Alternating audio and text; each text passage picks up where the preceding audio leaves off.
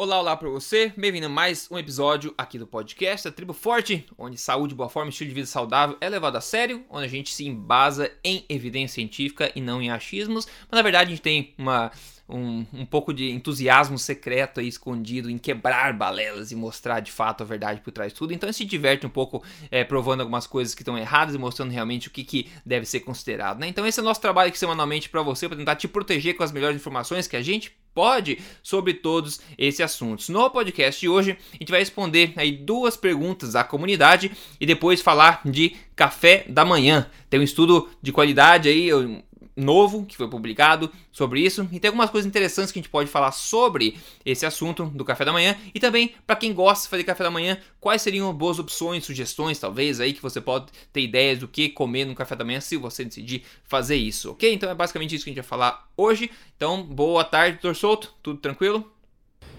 Tudo, tudo tranquilo. Boa tarde, boa tarde aos ouvintes. Ótimo, então vamos lá. Tem duas perguntas da comunidade, tá? A segunda delas é é a melhor, deixei por, por último, né? porque realmente ela vai, enfim, dar uma, dar uma pitada de ideia do que está acontecendo hoje em dia. Mas vocês vão entender melhor quando eu ler ela. Vamos começar pela primeira, que vem do Felipe Bolívar. Ele fala o seguinte.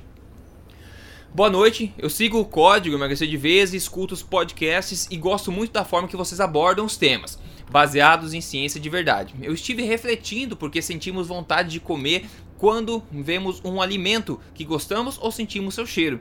Seria questão evolutiva, pois durante a sua evolução o homem moderno não saberia quando iria comer novamente? Ao ver e sentir o cheiro, poderia ser uma oportunidade? Seria a gula uma questão de sobrevivência para acumular energia ao invés de pecado capital? Sei, sei, que uma alimentação baseada em comida de verdade, a saciedade aumenta, mas mesmo assim podemos sentir vontade de comer quando sentimos cheiro de um bife, de um churrasco, etc. Sei que no final a pessoa vai comer ou não nessa situação, dependendo do objetivo que ela quer.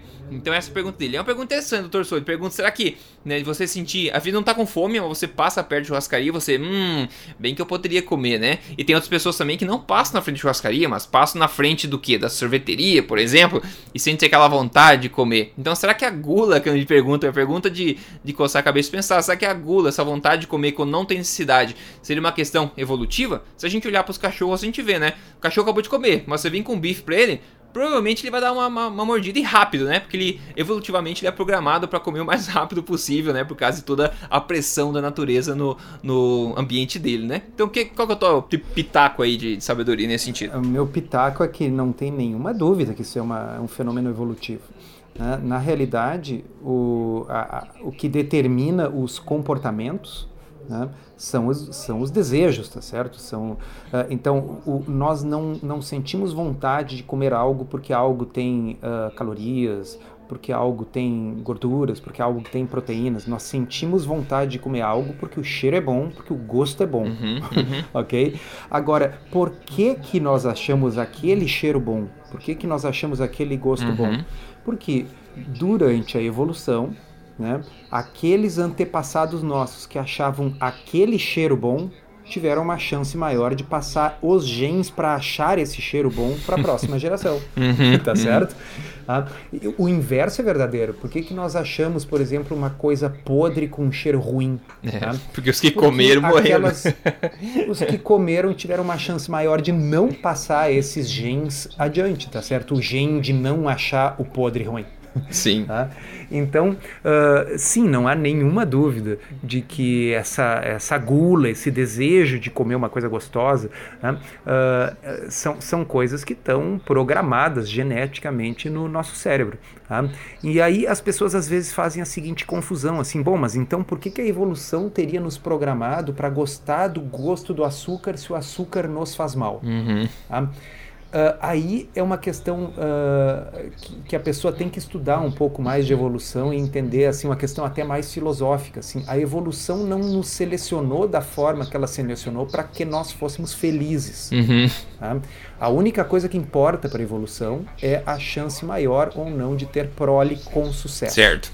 Tá?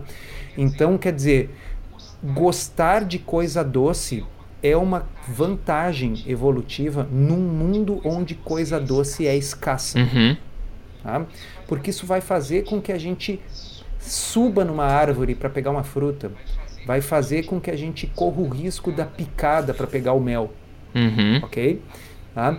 A evolução ela atuou na seleção natural por milhões de anos numa situação em que o açúcar era escasso.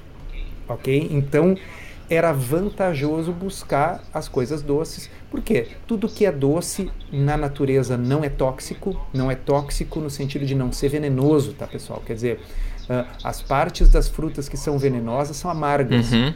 Né? As partes que são doces não são venenosas porque justamente a, a planta quer que aquilo seja comido, senão aquilo não seria doce. É. Por que, a planta tornaria a sua folha doce, por exemplo, só para as formigas irem lá comer? É, tá exato. Ela torna a fruta doce porque é do interesse evolutivo da planta que a fruta seja comida, que a semente seja espalhada, mas a semente não é doce. A semente é amarga porque aí não é do interesse da planta. Então é tudo funciona assim. Tá? Uhum. Ah, no entanto, ah, no momento que a gente tem açúcar refinado disponível, esse prazer pelo doce se torna a, a nossa perdição, ok? Bom, acontece que se o ser humano tivesse evoluído num mundo onde o doce fosse facilmente disponível, ah, seguramente nós não teríamos esse apreço pelo gosto doce, porque os nossos antepassados que tinham o apreço pelo gosto doce teriam morrido de diabetes, essas coisas, e não teriam. Então, É. entendeu? Assim, o paradoxo da coisa é nós temos desejo por aquilo que é difícil de obter, É. porque essa é a forma que a evolução encontrou de fazer com que a gente tente obter aquilo que é escasso. E não só é Tá? mais com- Então- fácil de achar hoje, como também o gosto foi exagerado, né? Pra gente gostar ainda mais dele. Claro. Então, na realidade, a gente tem o craving, o desejo intenso, pelas coisas que são interessantes da, da, da gente ter acesso quando elas são escassas. Ou seja, no fundo, ah, a evolução nos desenhou para estar sempre querendo um negócio que a gente não pode. Ah, então, assim, sinto muito. no- ah, assim, a evolução não se importa com a felicidade do indivíduo, ela se importa com a reprodução. É, é. Tá? Bom, hoje nós tendo o cérebro e utilizando o cérebro para fazer ensaios clínicos randomizados e não estudos observacionais, tá? nós podemos entender essas coisas e verificar assim, olha, embora o açúcar seja uma delícia, tá? ele vai me fazer mal. tá? eu entendo que existe esse craving porque eu, um ser humano racional, sei que a espécie humana evoluiu num período que esse açúcar era escasso, então é bom mantê-lo escasso na alimentação dentro da nossa casa, embora ele seja abundante ao nosso redor, para não adoecer. Então, sim, respondendo agora diretamente ao nosso ouvinte, não há nenhuma dúvida que a gula e essas coisas estão, ah, f- estão presentes em nós por motivos evolutivos.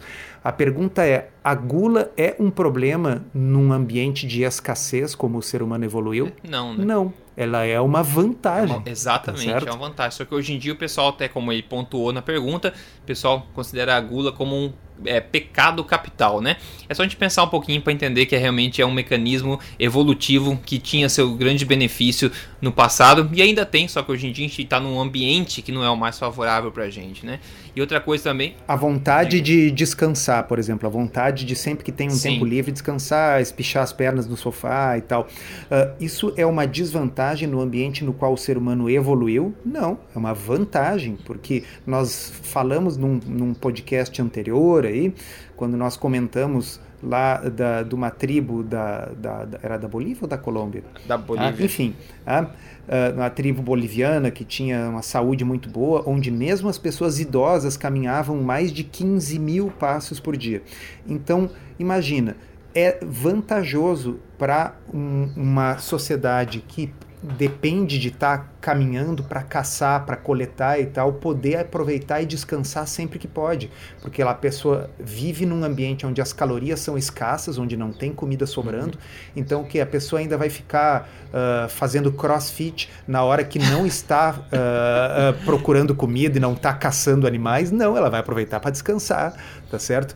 Então é natural que nós queiramos descansar. O problema é quando o nosso desejo que é um desejo que foi lapidado durante um período de escassez, a hora que esse desejo pode ser plenamente satisfeito numa sociedade de abundância. É. Daí surgem as doenças da civilização. É, e sobre essa questão do exercício também, na verdade eu tava andando no parque há dois dias atrás e tinha uma, uma menina correndo, tinha um, um, morrinho assim de grama, e a menina correndo, subia aquele morro, né? E depois descia de ré, depois subia de novo, descia de ré e subia de novo. eu fiquei olhando assim, e por um segundo eu pensei, né? A que ponto chegamos, né? Você pensa e tenta imaginar nessa questão evolutiva, a própria tribo lá, quando que uma população com um animal, um cachorro, uma vaca, um cavalo, vai ficar subindo e descendo uma árvore sem motivo nenhum? é uma coisa meio que a gente chegou num nível desse que a gente tem que se forçar a se exercitar, né? E mais ridículo do que subir o morrinho ainda é você ir na academia assistindo televisão na frente da sua esteira, né? Então é bom para refletir esse tipo de, de coisa, né? É, então, quer dizer, é, é, o descompasso né, entre as condições que estavam presentes durante a evolução uhum. e que moldaram os nossos genes. E aí, é, é, é como dizia o, o Loren Cordain, né, nós temos genes paleolíticos numa sociedade moderna. Uhum, é. né, e o descompasso, o mismatch, né, o descompasso entre essas duas coisas é a causa da, das doenças da civilização. E esse é o motivo pelo qual, infelizmente, nós temos que resistir a alguns desses instintos? Porque antes, quem resistia a esses instintos era o meio ambiente, tá uhum. tá certo? A floresta não quer nos entregar açúcar é. tão fácil. É, exato. Tá? A floresta não nos permite o descanso. Os animais não querem morrer fácil, fácil também. Né? Os animais não querem morrer fácil e serem servidos ao ponto no nosso prato. Exatamente. Tá certo? Então, os nossos genes foram moldados dentro desta dificuldade. Quer dizer, nós temos que ter alto desejo, uma vontade muito grande de ir atrás daquele sabor para passar todo o trabalho necessário para conseguir e todo o perigo necessário é. para conseguir aquilo. Agora, retira o trabalho, retira o perigo, aquele gene que era útil se torna a nossa perdição. É Nêmesis. E, e para quem tem gula também, seja gula entenda gula como cap pecado capital ou como mecanismo evolutivo. Uma coisa a se notar a respeito de gula é quando você tem uma alimentação forte, uma alimentação que é baseada em alimentos de verdade, e você restringe um pouco mais das ve as vezes que você sucumbe a essa gula, a força que essa gula tem sobre você vai diminuir muito. Outras palavras, vai ficar muito mais fácil de você controlar as, é, a sua, digamos, a, o teu pecado capital. Você vai cometer muito menos esse pecado de sucumbir a essa gula quando você diminui a frequência dessas exceções. E uma alimentação correta vai propiciar que isso aconteça, vai aumentar a chance de você simplesmente, ah, estou com uma vontade, ok, tudo bem, mas não quero comer agora, do que estou ficando nervoso porque não estou comendo aquele doce agora. Então tem, tem ah, isso. É, isso é, é bem importante, porque, claro, se, se o tipo de estímulo né, de estímulo gustativo, vamos dizer assim, ao qual a gente se submete, é mais parecido com aquele estímulo gustativo no qual nós evoluímos,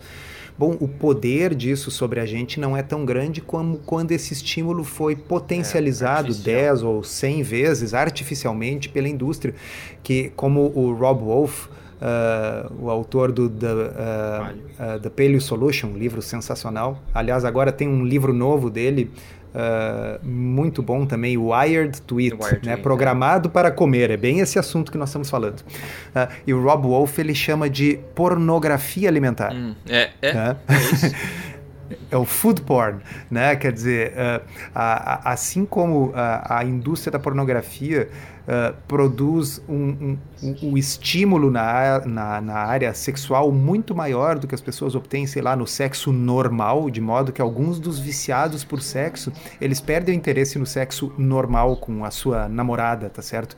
Eles precisam de coisas que, que são superlativas, estímulos... É infinitamente mais potentes, mais fortes. É a mesma coisa que acontece com os alimentos processados, né? Quer dizer, aquela história assim, a pessoa come um bis, aquele biscoitinho de chocolate, o bis, e acaba comendo a caixa inteira porque não se controla. Né? Uhum. Agora, isso normalmente não vai acontecer quando a pessoa come um ovo, né? É, eu só Você consigo comer a caixa, a caixa inteira, inteira. dúzia é, de ovos. Comigo é assim sempre. Se eu comer um, acabou, já era. É, de bis, não de ovo, né? de ovo, ele comeu os 12, de duas em duas que eu, que eu falo em ovo só. Bom, essa foi. Ah, eu tá sabia bom. que ia dar pano pra manga essa pergunta, porque realmente foi uma pergunta interessante, um pouco diferente daquelas que a gente costuma responder ou receber. Agora, essa outra pergunta que vem agora, pessoal, essa, essa é interessante, tá? Então, segure-se na sua cadeira aí, vamos, vamos lá. Vamos lá. Na verdade, a, é, a pergunta o Torçoto compartilhou comigo outro dia no WhatsApp. Eu fiquei chocado e falei: não, a gente tem que falar sobre esse assunto. Fala o seguinte: vamos lá. Possuo duas dúvidas, que são as seguintes. Eu comecei a prática de low carb e a fazer jejum intermitente. E eu li em um site que só se deve comer quando estiver realmente com fome. Ok, porém, fazendo jejum intermitente de 16 horas, em que a última refeição é às 20, eu fico com medo de não comer por não estar com fome no momento e mais para frente acabar quebrando o jejum. Então ela pergunta: eu devo comer mesmo sem fome para não correr o risco de quebrar o jejum? Ou não devo comer nem estar com fome como é indicado para low carb?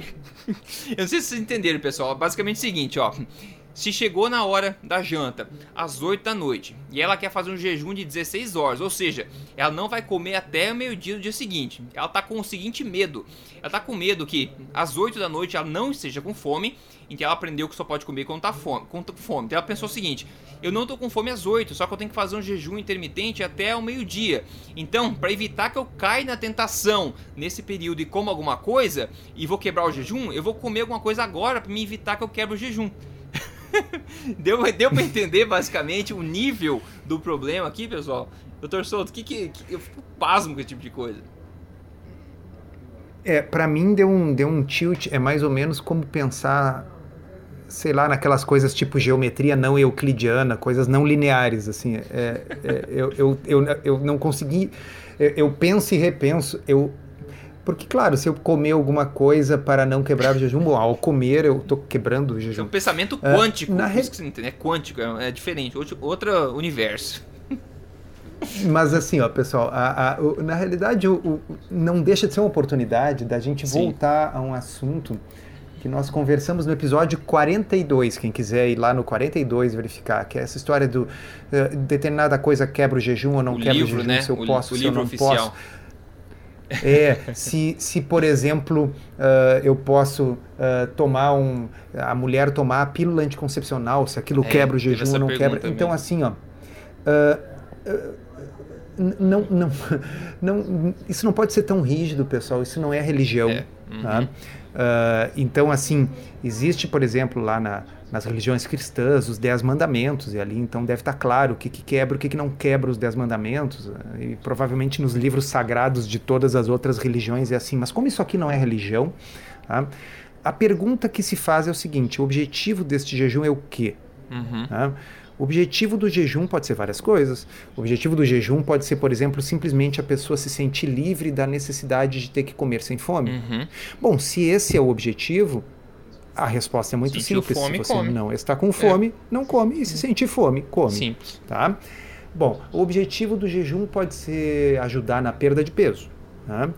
Uh, bom, ok, nesse caso, se ajudar na perda de peso, se a pessoa tomar um anticoncepcional, provavelmente não vai fazer diferença, porque na realidade, vamos dizer, a pessoa quer perder peso. Uhum. Quanto é uhum. que pesa uma pílula anticoncepcional? Sim, qual que é as calorias uma pílula Sei anticoncepcional? Lá, deve pesar o que? Meia uh, grama? 250 miligramas. É. Eu estou incluindo o talco que leva ali e tudo. Né? Então, quer dizer, como é que algo desse tamanho né, uh, vai quebrar jejum, mesmo que ela fosse feita completamente de açúcar, é, tá é. certo? E aí seria menos de um grama de açúcar, ou seja, obviamente isso não quebra jejum, tá certo? Ah, e aí nós, naquele episódio 42, até fizemos um comentário engraçado, que era assim, bom... Uh, talvez eu tenha que fazer um, um livro né, definitivo, onde fique definido exatamente quantos gramas de jejum, e esse livro uh, uh, tenha que ser posto num pedestal sagrado, tá é. certo?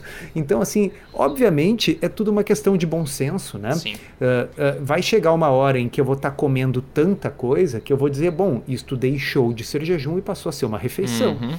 Né? será que um café com uma colher de nata quebra o jejum? É, depende, depende do conceito, né? Quer dizer, imagina que fosse, já que eu falei em livro religioso, vou falar agora, que fosse, que fosse um jejum religioso, ok? A pessoa está fazendo o jejum que a sua religião manda fazer naquele dia. Tá?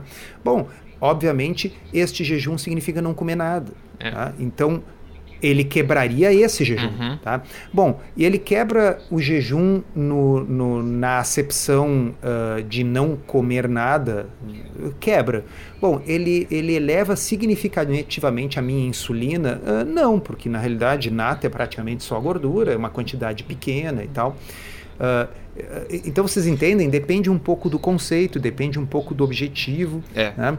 E, e, me preocupa um pouco um monte de perguntas que aparecem sobre isso, porque me parece que as pessoas estão querendo seguir algo de uma forma muito mecânica, Sim. muito robotizada, né, Sim, Rodrigo? Com certeza. Eu acho ah. o medo acabou tomando conta disso aí. As pessoas, por não entender o que elas estão fazendo e achar que é uma novidade mágica, ficam com medo e querem fazer tudo 100% certinho para não correr risco de ter um efeito colateral negativo. É, então, uh, hoje, ainda hoje alguém perguntou no blog, eu não cheguei a, responder, não tive tempo, que era assim. Uh, se, se eu uh, quanto tempo eu levei para conseguir não sentir fome em jejum. Hum. Eu acho que todo mundo sente fome em jejum. Depende do tempo do jejum. Quer dizer, tem aqueles jejuns espontâneos, né, que a gente faz, assim, por exemplo, quem está acostumado a, a, pular o café da manhã, uhum. não está acostumado a tomar café da manhã. E veja bem, aqui eu vou abrir um parêntese, muitos do que estão nos ouvindo vão confirmar isso. Tem gente que não toma café da manhã nem nunca tomou, mesmo antes de fazer qualquer tipo Sim. de dieta low carb ou, ou, ou, alimentação forte ou o que for. Tá? E, inclusive essas pessoas sempre dizem assim, ai que alívio saber que não precisa, porque eu me sentia culpado de não tomar café da manhã, porque todo mundo diz que tem É isso que, que a gente vai ver em seguida, inclusive, ah. pra vocês terem uma melhor ideia. Ah, é. é, nós vamos ver logo, vamos falar sobre isso. Então, bom, isso aí não, não não tem fome. Agora, a pergunta que eu entendi que o leitor está me fazendo é o seguinte: quanto tempo eu levei para atingir a iluminação, o, o nirvana, uh, uh, que significa que eu posso fazer um jejum de três dias e não sentir fome? É. Nunca, né? Só os Nunca, não, não conheço isso ainda. É, é. então, quando a gente faz um negócio desse, nós estamos é, fazendo o seguinte: fazendo um biohack, fazendo um, um, um teste, tá certo? Verificando uh, se com isso uh, eu posso daqui a pouco perder aquele uh, pouquinho de percentual de gordura que eu quero perder que eu não consegui simplesmente com uma uhum. alimentação correta, ou seja lá por que motivo for. Tá? Mas uh, isso naturalmente vai trazer fome, né?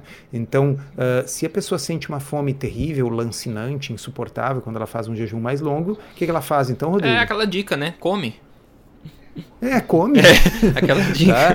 Então, assim, porque o fazer jejum não é uma coisa necessária Tá? Ela não é uma coisa obrigatória, ela é uma sugestão que está, por exemplo, no código. Tá? Ela é uma sugestão que a gente faz assim: olha, faça um teste, experimente uma vez. Né? Até porque a pessoa daí pode ter um autoconhecimento, uh, descobrir que ela é capaz de ficar um certo período sem comer e não vai morrer, não vai ficar tonta, não vai desmaiar por causa disso. É. Tá certo? Mas tem pessoas que têm muita facilidade de fazer jejum e realmente sente menos fome. Tem pessoas que, uh, que por questões talvez orgânicas, por questões talvez psicológicas, uh, ficam muito angustiadas e sentem mais fome. Bom, então coma, né? É. Na realidade, uh, muitos de nós, eu inclusive, tenho experiência de ter perdido bastante tempo fazendo low carb sem nunca ter feito jejum. Eu só vim Sim, conhecer o também. conceito do jejum vários anos depois que eu já praticava low carb, já tinha atingido os meus objetivos exclusivamente com low carb, sem ter feito jejum nunca. exato. Né? Exato. Outro. Então é uma, é uma ferramenta a mais na caixinha de ferramentas, uhum. tá, pessoal? É. Tá? E como você vai fazer, se é com um cafezinho com manteiga ou não, se é uh, jejum de verdade, uh, se é uh, que nem o Walter Longo lá diz que pode comer até 500 calorias de, de, de, low carb e ainda chamar de jejum. Uh, enfim, uh, eu acho que cada um tem Escolha que seu time, né? suas né? experiências, escolher seu time, uh, ver o que, que funciona para si, inclusive ver que para si talvez o jejum não seja uma boa opção, se a pessoa se angustia, sofre com isso. É, tá? exato. Então não é, é, definitivamente não é uma coisa onde eu e o Rodrigo Polesso vamos ditar assim, olha, é o seguinte. Jamais. Tá? É, jamais. Tem que ser assim não pode consumir nenhum comprimido que pese mais de 1,75 gramas. né? é, é, é, é. Ah, não pode olhar para um doce por muito tempo, sabe? Nós não vamos ditar isso aí. É, enfim, até porque a gente é, defende estilo de vida e estilo de vida é inerentemente flexível, né? Tem que ser adaptável à sua vida. Então você decide como quiser. Um ponto sobre essa questão de fome, se você pensar, é normal sentir fome durante o jejum. Mas é normal sentir uma fome normal, tem isso também. Por isso que eu costumo falar para as pessoas, é muito melhor você focar em regularizar a sua alimentação antes de pensar em jejum, porque vai tornar a tua vida muito mais fácil. Você não vai ter aquela fome emocional, aquela gula que vai te deixar nervoso se você tem uma alimentação errada e começar a fazer um jejum. Então é muito mais fácil ter uma alimentação normal que vai controlar a tua gula automaticamente, vai regularizar os seus sensores de apetite e saciedade isso vai permitir com que você passe o jejum sentindo somente aquela onda natural de fome fisiológica, sem impactar demais na sua vida, tornando a sua vida de fato mais fácil, né? Enfim, é, Perfeito. Vamos é passar por... Jejum, eu, eu, eu, eu, às vezes brinco ah. pra, com os pacientes, consultório, Rodrigo, eu digo assim, olha, uh, low carb, de repente pode ser comparado às faixas, assim, da, das artes marciais, né, que nem tem lá no Karatê. Então, uhum. assim, jejum não é para faixa branca, Entendeu? Je jejum já é para pelo menos faixa azul, faixa é, amarela. Passar pelas a, outras. A pessoa já tem que ter dominado o básico. É, exato. Né? Então, assim, uh, é, nas artes marciais tem isso, né? Quer dizer, o professor não vai te ensinar a dar um chute lá sem antes a pessoa ter aprendido o básico, aqueles movimentos básicos que, que precisa ter. Então, a coisa é construída em cima de um alicerce. E então, é, é sem dúvida, na minha opinião, concordo com você 100%. É muito melhor quem quiser, que não, não é obrigado, tá? Mas quem quiser experimentar algum tipo de jejum, experimenta depois de já estar adaptado a uma alimentação low carb baseada em comida de verdade. É, perfeito. Bom, o estudo que a gente vai falar agora sobre o café da manhã, que eu comentei no começo, é um ensaio clínico randomizado, esse estudo, tá? Então a gente sempre fala que é o nível de evidência a ser considerado. Esse sim pode mostrar, por exemplo, a relação de causa e efeito. Enfim, é, foi uhum. publicado uhum. recentemente, agora, 2017, em março, né, que ele, ele queria avaliar o efeito de comer café da manhã ou não comer café da manhã na quantidade de energia ingerida ao longo do dia e também ao do nível de atividade física. Então eles pegaram que 49 mulheres que não eram, é, não estavam acostumadas a comer café da manhã. Então mulheres que aquele tipo que o professor falou, pessoas que não estão acostumadas, nunca tiveram acostumado a comer café da manhã. Pegaram 49 mulheres dessas, deixa eu ver se eles eram obesos ou não. Não, não fala que era obeso nada. De pegaram então 49 mulheres dessa e separaram em dois grupos. Metade delas ia começar a comer café da manhã e o café tinha que ser no mínimo 15% da das calorias do dia, tem que ser, não pode ser uma uva só, tem que ser um café da manhã, né? E os outros, os outros grupos continuam seguindo a vida deles normalmente. Ah. Deixa eu interromper, ah. Rodrigo, e dizer assim: o que que, uh, o que, que um nutricionista diria para uma mulher que chega lá, faz uma anamnese nutricional? Tô falando nutricionista típico, não os que já estão aqui do Sim. nosso lado. Tá? O que, que ela diria para essa mulher que não come café da manhã? Que é um absurdo, tem que começar a comer o quanto antes. Né? De preferência na cama, antes de sair da Com cama. Com certeza. E, e, por quê? Qual é o argumento? Aí que tá. Aí isso que eu queria estar tá lá para escutar qual é o argumento, que é o quê? Do metabolismo, né? É, metabolismo acelerado. Exatamente. O metabolismo vai desacelerar se você não comer de manhã, e aí com isso o corpo vai segurar mais a gordura, além do que a pessoa vai ficar com uma fome tão grande, mas tão grande, que ela vai comer no almoço muito, muito mais, mais né? do que ela comeria. Então ela tem que comer o café da manhã para não comer feito um viking no almoço, tá é, certo? Esse que é o argumento da, do padrão, digamos assim. Mas vamos ver o resultado, né, do, do estudo.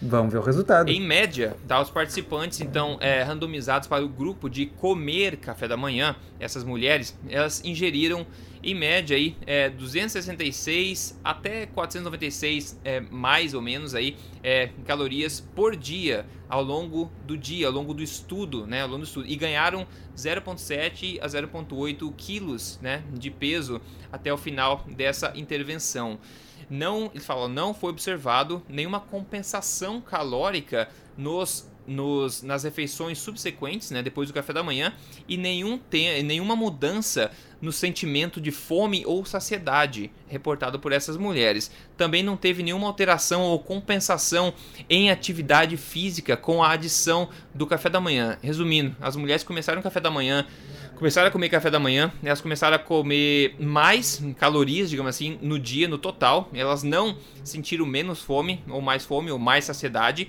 Foi igual e também não teve nenhuma mudança no nível de atividade física. Um detalhe interessante é que a alimentação de ambos os grupos era mais ou menos 50% carboidratos e mais ou menos 33% gordura, tá? Então isso também pode ter afetado. Mas o ponto é um estudo controlado, randomizado, que basicamente provou que o que a gente acabou de falar, que essa sugestão que hoje é padrão por aí, infelizmente, de você não comer café da manhã, ah, é por isso que você está acima do peso, tem que começar a comer café da manhã. Essa pessoa que fala isso nunca leu, por exemplo, esse estudo que está dizendo que é uma péssima ideia fazer isso para uma pessoa que já não vem fazendo. Vai só piorar a situação Rodrigo, dessa pessoa. Diga e não lá. dá para a pessoa ter a desculpa de dizer, ah, bom, mas esse estudo saiu agora, recente, eu não, não, não tive tempo de. Porque não é o primeiro que mostra isso tá certo? Não é o primeiro, tem já vários falou disso, estudos. É, tem vários estudos que mostram uh, isso aí. Então, uh, eu vou fazer um, um, pequeno comentário que, que é assim, ó. Uh, simplesmente pensar num mecanismo, entendeu? Pensar que nem eu, falei brincando ali com o Rodrigo um pouquinho atrás, né? Eu disse assim, olha, bom, o que, que vai acontecer? Se ela não comer café da manhã, depois no almoço ela vai comer muito. Então, tá? Bom, isso poderia ser verdade? Até poderia, poderia, tá certo? Não é uma coisa completamente absurda. Mas o árbitro da verdade é o mundo real, não é o interior do cérebro Exato, do nutricionista. Exatamente. Tá certo? Uh, uh, os, os, gregos, por exemplo, foram grandes em filosofia, mas foram muito ruins em ciência. Tá? Uhum. Porque os gregos, eles achavam que eles podiam deduzir tudo sobre o mundo real só pensando. Uhum. Tá? Isso é uma coisa que se prolongou durante a Idade Média. Né? Então, por exemplo, por que, que uh, as artérias têm esse nome, artérias? Né? Hum. Porque os gregos achavam que elas carregavam ar. Né? Ah, que, que, o, que a gente respira, né? E esse ar então era carregado, esse oxigênio era carregado na forma de gás, né? como hum. ar, assim, pelas artérias, né? Para os tecidos. Tá? E isso persistiu durante toda a Idade Média, porque por mil anos ninguém abriu um corpo para olhar como é que era é. por dentro. É. Tá certo? E aí, finalmente, depois, no Renascimento, né, o pessoal começou, Leonardo da Vinci, aquela turma, né, começaram a verificar, até que o Harvey, né, o William Harvey, foi o cara que descreveu pela primeira vez o sistema circulatório como ele realmente é. uhum. é e isso foi uma coisa que foi agora assim no Renascimento, por mil anos as pessoas achavam assim, não, faz sentido, né? A pessoa respira e, e, e aí o ar vai pela artéria, tá certo? Uhum, uh, então uhum. assim a, a, a, nutrição ela ainda funciona assim. Ainda, exatamente. Entendeu? O resto das ciências da saúde não. O resto das ciências da saúde funciona baseado em ensaios clínicos randomizados tá certo? Então vamos dizer, como é que eu decido uh, que tem um novo tratamento uh, fascinante aí baseado em imunoterapia para melanoma maligno, tá? Pô, realmente tem um tratamento novo para melanoma maligno baseado numa droga que estimula o sistema imune do paciente a combater o melanoma, porque isso foi demonstrado num ensaio clínico randomizado. Então hoje Tá? Não se trata mais melanoma em 2017 como se tratava melanoma em 2010, uhum. ok? Mudou, tá? Mas as mesmas coisas são faladas na nutrição desde os anos 70. Uhum. Como eu digo, assim, desde que a calça boca de sino era moda, já se falava essa história do café da manhã. Os ensaios clínicos randomizados vieram e refutaram isso. Sim. Tá? Em qualquer outra área das ciências da saúde, isso significaria, bom, tá bem, olha que interessante, a gente pensava até agora assim, fizemos um estudo e vemos que é diferente, quer dizer, William Harvey abriu os cadáveres e viu como é que era o sistema circulatório, e aí aquela visão aristotélica de circulação caiu, tá uhum. tá certo? Será que na nutrição também vai levar mil anos? Tá levando. Mas eu acho que vai levar um pouco menos que isso. Incrível, Rodrigo. É incrível, cara. Então, assim, o que, que acontece? O estudo simplesmente mostrou o quê? Que não há compensação. Ou seja, se a pessoa comer café da manhã, ela acaba comendo a mesma coisa no almoço que ela ia comer igual. Só que além de comer no almoço, ela também comeu um café da manhã que ela não estava afim. Exato, esse é um ponto importante. Ela não estava afim, né? E, e, aí, e aí engorda. Bom, alguma surpresa nisso? Exato. Agora, isso significa. Então, o que que. Eu tento falar, né? É pura incompetência, né, no profissional de saúde hoje é, assumir que café da manhã é a refeição mais importante do, do dia e é uma recomendação a ser dada a toda pessoa é pura incompetência e irresponsabilidade ao mesmo tempo de uma pessoa que se, deveria ser o ponto de confiança de uma pessoa que está procurando melhoras na sua saúde, né? Mas é a realidade que a gente está vivendo hoje, como você falou. Muitas coisas da nutrição acabou sofrendo por causa desses, dessas assunções, esses achismos de, ah, se eu comer gordura, vai gordura na minha artéria. Faz sentido? Poderia ser verdade? Poderia ser verdade, mas não é, né? Até que alguém foi lá e viu que não é verdade. Só que essa questão do café da manhã continua sendo assim. Assim que você pula da cama, você tem que comer alguma coisa, senão o metabolismo vai desacelerar. O que seria Torçou, o que, que teria sido da humanidade se a pessoa ficasse sem comer 3 horas de manhã cedo, por exemplo, e o metabolismo desacelerasse? Nós não estaríamos nem aqui hoje, certo? Ou nós seríamos herbívoros, Ou né? Seríamos é a única herbívoros, solução. Exatamente. Né? É. é. isso aí. Se o, se o, ser humano precisasse comer o tempo todo, porque senão o metabolismo desacelera, o cérebro desliga e, e todas essas coisas terríveis, bom, então vamos, por que, que a, a evolução não nos, nos, fez com quatro estômagos, tá certo? A gente poderia pastar né? e, e, e ruminar o dia inteiro. E, e, que, é que nem o cavalo, né? A gente olha ali, ele sempre que ele está paradinho, assim, ele está pastando, né? uhum. né? E, e, então, assim, uh, uh, um, um, pequeno detalhe que é o seguinte: esse estudo deixa claro que ele selecionou mulheres que não, não estavam, acostumadas, acostumadas a, a, tomar café da manhã. Isso não significa que aquela pessoa que está acostumada a tomar café da manhã, gosta de tomar café da manhã, não deva mais tomar exato, café da manhã. Não é exato, não vamos assumir tá? essas coisas, né? Isso. Então, uh, não vamos cometer os erros que, infelizmente, uh, na nutrição são cometidos com uma certa frequência de partir de mecanismos e definir leis naturais a partir da nossa cabeça. Isso era o que os gregos faziam e graças a isso uh, levou mil anos aí para a ciência começar a evoluir. Só que doutor Souto, então, mais, a ciência mais, é uma coisa empírica. É mais, infelizmente, né, o que acontece hoje em dia para aumentar o problema é que as pessoas geralmente são receitadas a comer o café da manhã, né? Que é geralmente o caso que a gente está vendo aqui, pessoas que não estão comendo e são, digamos, é, recomendadas, né, sugeridas a iniciarem essa prática que é um absurdo, né? É, então, por isso que esse estudo aí é, é, é, é válido, é, é importante. É. E claro, assim, depois que a gente para para pensar, aí fica óbvio, né? Pô, a pessoa não estava afim de comer café da manhã, foi obrigada.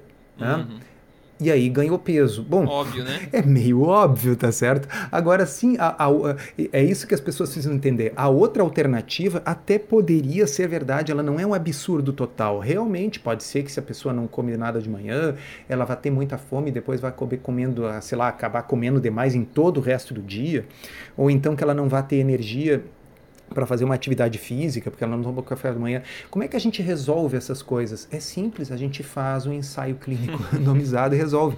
Ah, tal, talvez alguns dos que estão nos ouvindo já tenham assistido aquele programa do Discovery, Mythbusters. Ah, com certeza. Caçadores de mitos. Tá? Uh, é muito interessante aquilo ali, assistam, assim, as, muitos são mitos ridículos e, e, bizarros, mas ainda assim, até que eles testem, a gente fica na dúvida do que vai acontecer. É. Né? É. Por exemplo, tem um episódio lá que eles testam se é verdade mesmo que a torrada tende a, ca a cair com a manteiga ah, é. para baixo.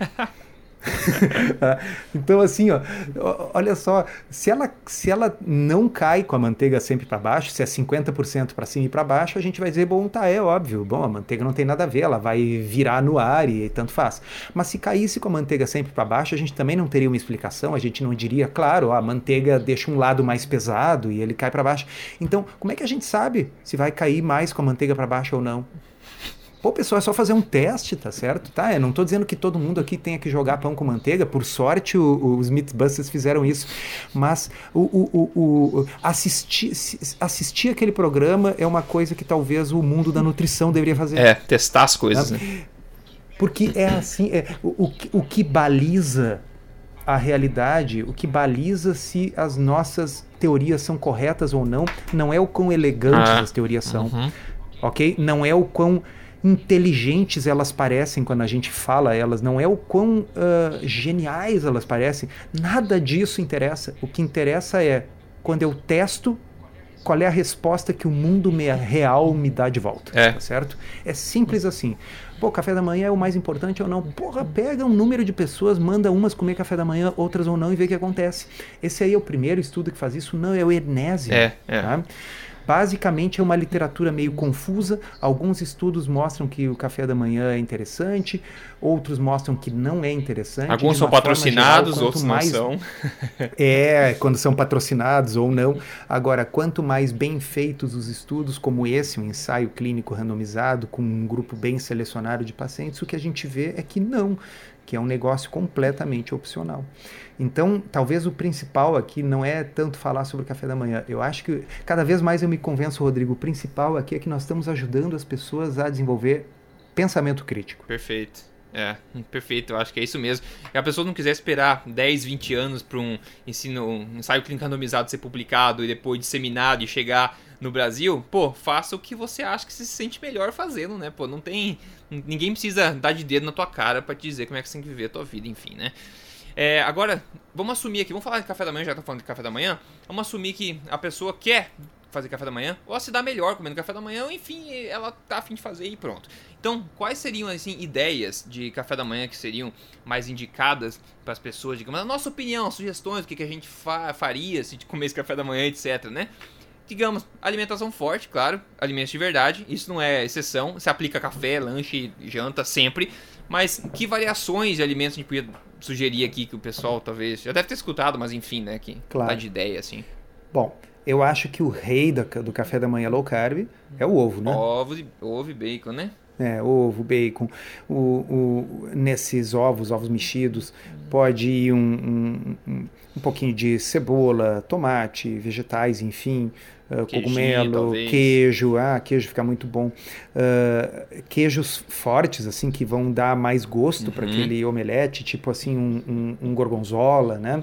Uh, obviamente vai muito do, do gosto das pessoas, mas o ovo ele consegue ter uh, tantas coisas boas num, num, alimento só, né? Ele é Sim. low carb, ele é de baixa caloria, né? O pessoal não se dá conta uhum. disso. Não. Um ovo tem, tem em torno de 70 calorias, né? tem, é. portanto, menos calorias, 30% menos calorias do que uma barrinha de cereal. Tá? Uhum. Uh, o ovo ele é extremamente saciante, né? E o ovo é extremamente nutritivo, é o multivitamínico da natureza, né? Perfeito, perfeito. Por isso ah. que a gente gosta tanto, né? Mas, mas, nem todo mundo gosta de ovo, né, Rodrigo? Certo. E, e é, exatamente. Então aí, o que, que, que você sugere aí do lado de lá, tirando o ovo? Ó, larguei o problemão agora. É, então, eu tava pensando em assim, o que, que eu comeria, o que eu costumava comer antigamente. Uma alternativa muito fácil e rápida, que na verdade não em não tem a ver com comer nada, mas em tomar, seria para quem tiver. E aí vale aquela ressalva, né? O café é turbo, tá, pessoal? Mas vale aquela ressalva, né? O cara vai colocar um, ele abre uma lata de óleo de coco e joga um pouco de café dentro. Não, né? Não é. É uma colherzinha de nata, uma colherzinha de óleo de coco, uma colherzinha de manteiga ou de óleo MCT, porque isso vai te dar uma, uma energia que é muito facilmente metabolizada. No cérebro você fica com energia tranquilo segue até o, o meio-dia. Então você não está comendo nada. Se você toma café, tem gente que faz com chá também, também é possível, tá? Essa seria uma ideia. Ou uma batida, olha só, eu fiz ontem uma no processador aqui uma batida com abacate, um iogurte integral, é natural, sem açúcar, obviamente, e whey protein. Né, porque eu queria é, depois da academia, então eu fiz uma batida assim, fica muito gostoso, fica tipo uma sobremesa. E dá para tomar também em copos, fazer uma batida com, por exemplo, abacate e uma fruta cítrica, eles vão muito bem juntos, toma meio que um suco, só que o abacate é riquíssimo em, em gorduras boas, né, muito baixo em carboidratos, e dá uma sustância leve para você de manhã cedo, pode ser uma ideia também, um suco verde talvez que inclua as fibras, pode ser uma outra ideia, enfim, com iogurtes, né, com queijo, com o bacon, o ovo, omelete, o café turbo, são algumas opções que as pessoas podem é. se divertir bastante. Uma outra coisa que as pessoas acham muito estranho, mas elas acham estranho até experimentar. Tá? Uh, não está escrito na, nas tábuas de Moisés que a pessoa tem que comer comida de café da manhã no café da manhã. É, isso é um Tranquilamente dá para fazer um, um, bife na chapa. Uhum. Ah, mas comer um bife no café da manhã? Sim, por que não? Qual é o problema? Né? Ou o pessoal não come sobra de pizza e acha uma delícia? É, exatamente. Então, é, eu, eu na minha época de médico residente, lá quando eu pesei 90 quilos, é, eu comia pizza fria de manhã, é, nem esquentava. É, então. É uma delícia, ainda assim. É, exatamente. Então, quer dizer, se dá para comer pizza fria no café da manhã, por que não dá para fazer um bifinho na chapa que leva cinco minutos, né? Muito é, rápido. É, muito rápido. Então, assim, não dá para alegar, ah, não, mas é que eu tenho pressa e tal. Sim, eu também tenho pressa e eu faço essas coisas. Tá? Segundo, existem comidas que a gente sobra da véspera que dá para requentar. Tá? Então, Sim. se eu tenho um picadinho, se eu tenho um guisado, alguma coisa assim que tá boa, um refogado, um troço, se eu tenho estrogonofe na geladeira, se eu tenho fricassê de frango na geladeira, eu como essas coisas no café da manhã. Né? Com certeza. É, é, nada pode ser mais prático e rápido do que pegar uma colher de sopa de estrogonofe, botar num prato, botar no micro, aquecer 30 segundos ali, come um estrogonofe e está pronto para ir embora. Tá? Uhum. Então, assim, não, uh, uh, uh, é, é uma coisa absolutamente cultural, tá certo? Quer dizer, tem povos aí que o pessoal come insetos e aqui a gente tem nojo, né? Tá certo? Bom, mas se a gente vivesse naqueles lugares, a gente ia achar que comer Sim. inseto é gostoso. Ah, então, por que eu não posso comer um estrogonofe no café da manhã? Posso e como. Ah, então é, e onde é, é que tá escrito que tem que comer o, tomar o pingadinho com um sanduíche de pão branco? Também não tá Sim, escrito exatamente. Quer dizer, uh, essas coisas elas estão dentro do imaginário de café da manhã das pessoas, mas assim, uh, essa, uh, são hábitos que se mudam e, e, e, olha, é coisa boa comer um bifinho cedo, assim, um bife com ovo. Tá? Bom, outra coisa são os substitutos de pão, né? Porque, bom, tem gente que quer, gosta do, de comer uma coisa com a textura do pão e tal. Uhum. Né? Então, uh, no, no fórum da, da, da, Tribo Forte tem um monte de, de receitas de variações de tipos de pão, né? Tem um monte. Pães que, que não levam, obviamente, farinha de trigo, nem nada ah, rico em carboidratos. Tá? Lá no meu blog, uh, o pessoal, se botar no Google solto, dieta, bolinho, vai encontrar o bolinho feito com, com coco ralado, né? que, que é feito numa xícara, leva uh, menos Muito de fácil. 3 é. minutos. Né? Uh, então, quer dizer, existem essas alternativas, tem uh, uh, esses, como eu falei, esses pães low carb que a pessoa pode assar aquele negócio e deixa pronto, né? Então, come uma fatiazinha de manhã com presunto e queijo, se quiser fazer uma coisa bem tradicional. Né? Sim, sim, sim. E um, uma outra dica também, que é um negócio bem simples assim, é pegar uh, umas fatias de queijo, né? uh, botar num prato, bota tomate, bota sal, bota orégano, né? é, e, e, derrete no micro-ondas. uh, é. Fica com gosto de pizza, com é. cheiro de pizza, e, e, é uma delícia. E, e, vocês veem assim que praticamente tudo que nós estamos falando aqui são coisas rápidas, porque assim a gente, a gente é ocupado, né? Quer dizer, Uh, eu, eu, em geral, sete e meia, eu já estou no trabalho. Sim. Né? Uhum. Então, quer dizer, eu realmente eu não tenho tempo de fazer um negócio demorado. Então, aquele café da manhã tradicional, o café da manhã da propaganda de margarina na televisão, né? Com uma mesa é. posta, vários pães, bolos, sucos, leites. E, uh, isso realmente eu não tenho tempo. Agora. Uh, enfiar um negócio no micro-ondas por três minutos, ou então pegar uma frigideira, botar um pedacinho de manteiga, botar um pedacinho de carne ali, virar duas vezes de um lado para o outro, é, que ela fica mal passadinha por dentro e seladinha por fora. Poxa vida, isso é rápido, pessoal. Tá? Rápido e prático. Assim, né? Sinto dizer que isso é mais rápido do que algumas das opções tradicionais de café da manhã. É, é, é verdade, é verdade. Tem uma opção é, também que o pessoal, muita gente pode fazer, e na verdade eu acho menos ó, ótima, né? Subótima, é, que seria comer frutas no café da manhã. Pelo. Bom, a minha experiência, e eu acho que se a gente for analisar o metabolismo também, faz pouco sentido, que isso vai te vai tender a te dar mais fome logo, né? Se você ah, colocar uma, é, essa fonte de, de, de doce, né? De, de, frutose de cara, assim, de começo, de manhã cedo, com uma maçã, por exemplo. Todo mundo sabe, ah, como maçã, logo tem fome de novo. É saudável? É, pode, pode ser saudável, mas eu acho que como opção de café da manhã, na minha opinião, não é a melhor escolha.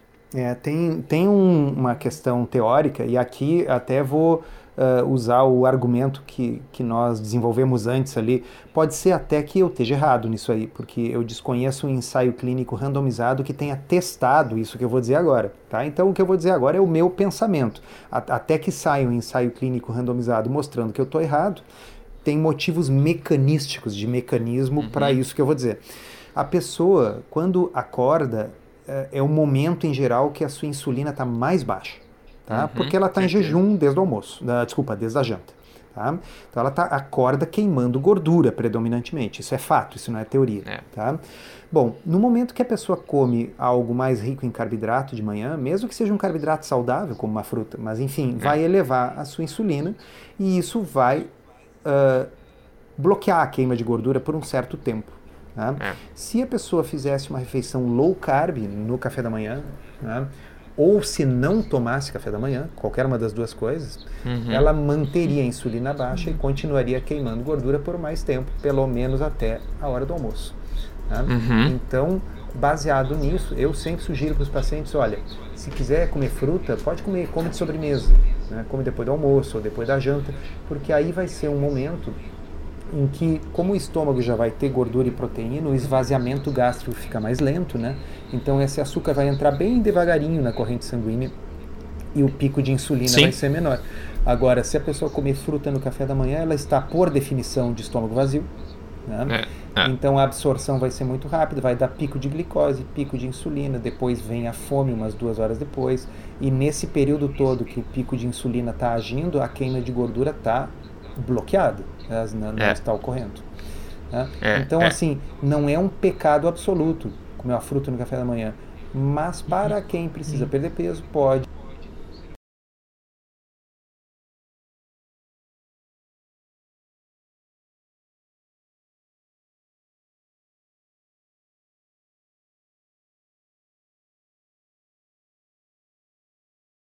De não ser a melhor Exato, opção. perfeitamente. Ah, maravilha. Eu acho que é isso aí. Inclusive, pessoal que quer não entrou na Tribo Forte ainda, tem novidades lá. Você pode ver, é só acessar triboforte.com.br. Você vê, tem novidades, tem uma página nova lá, tem outras possibilidades. O pessoal queria entrar, ah, não tinha boleto até agora. Muita gente falou, ah, não tem boleto, não tem boleto agora. Tem boleto, tá? E tem outras novidades, você pode ver lá a página nova, triboforte.com.br. É só entrar lá dentro. Também tem centenas de receitas que você pode ver lá e tentar fazer. Direto eu vou lá ver receitas que que eu não posto todas elas, tem outras pessoas também que postam lá, a parte posta receitas deliciosas, apoiando também. De vez em quando eu vou lá, dou uma olhada assim, falo, ah, vou tentar fazer essa, tentar fazer aquela. Então é bastante legal. É talvez você tira a ideia de café da manhã também, que tem, tem bastante lá. É triboforte.com.br. Maravilha. Vamos fechando então esse episódio aqui. Doutor Souto, muito obrigado. E a gente se vê, pessoal, então, na próxima semana. Até lá. Beleza, obrigado e até a próxima.